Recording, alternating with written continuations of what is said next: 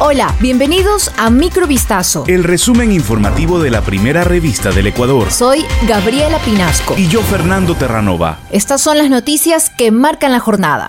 La cadete Jocelyn Sánchez ampliará su versión de los hechos a las 10 de la mañana del viernes 28 de octubre en el caso de femicidio de la abogada María Belén Bernal. Se trata de la única persona detenida en este caso, ya que el principal sospechoso de la muerte de Bernal, el teniente Germán Cáceres, continúa prófugo de la justicia. Tras haber agotado otros dos recursos, la defensa de Sánchez aseguró que un nuevo procedimiento, la involucrada dará nuevas declaraciones en torno a este femicidio. Tanto la defensa como la madre de la cadete, Rosa Pilco, han dicho en declaraciones a la prensa que la acusada rindió su primera versión bajo la presión de oficiales de alto rango de la Policía Nacional.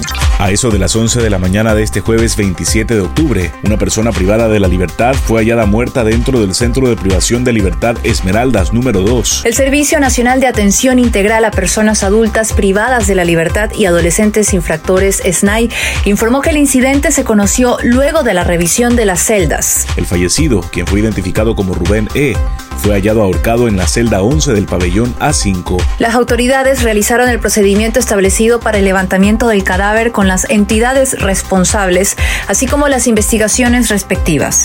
Solía viajar por el mundo y compartirlo por redes sociales. Así se mostraba Sandra Villena Manrique, la turista peruana que fue hallada muerta dentro de una maleta en un hotel de la comuna Montañita, provincia de Santa Elena. El caso podría tratarse de un femicidio. El pasado 19 de octubre, Sandra y un hombre, quien sería su pareja, llegaron al hotel para vacacionar. Fueron vistos hasta el sábado 22 de octubre. Según la policía, el sujeto habría realizado una reserva por unos días adicionales, pero después desapareció. Una semana después, el miércoles 26 de octubre, se suponía que la pareja debía abandonar el hotel, así que el personal de limpieza empezó a indagar. Al abrir la puerta percibieron un olor característico de putrefacción. La sorpresa fue que dentro de una maleta azul permanecía Sandra sin vida. El cadáver estaba completo y no presentaba lesiones, por lo que se sospecha que la muerte violenta ocurrió por asfixia mecánica, es decir, sofocación. Quería ser cantante, entró al quirófano para una rinoplastia, pero nunca más volvió a despertar. Esta es la historia de Jessie Sari, de 19 años, quien falleció hace casi dos semanas en una clínica de Cuenca. Su familia denuncia que fue víctima de una mala práctica profesional. El joven nació en Estados Unidos, pero sus padres son migrantes ecuatorianos. Ellos recuerdan que a su hijo le gustaba mucho la música, aspiraba a convertirse en artista y diseñar ropa, pero no se sentía conforme con su nariz. De hecho, evitaba tomarse fotos de frente. Desde hace dos años empezó a buscar a los mejores cirujanos plásticos de Ecuador. Finalmente, el 11 de octubre se realizó la operación, que en principio había salido bien, según indicó el doctor a la familia pero después el joven fue internado en cuidados intensivos. La autopsia reveló que el joven sufrió un síndrome de propofol. Al parecer, este fármaco estaba adulterado y provocó estragos en los órganos de la víctima. Lea el reportaje completo en vistazo.com.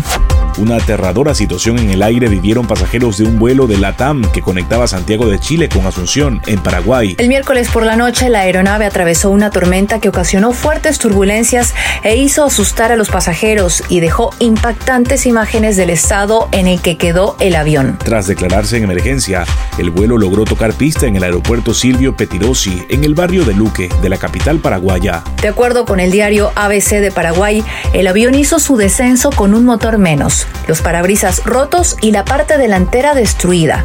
Esto también quedó evidenciado en fotos de la aeronave en la pista cuando logró tocar tierra después del complejo vuelo.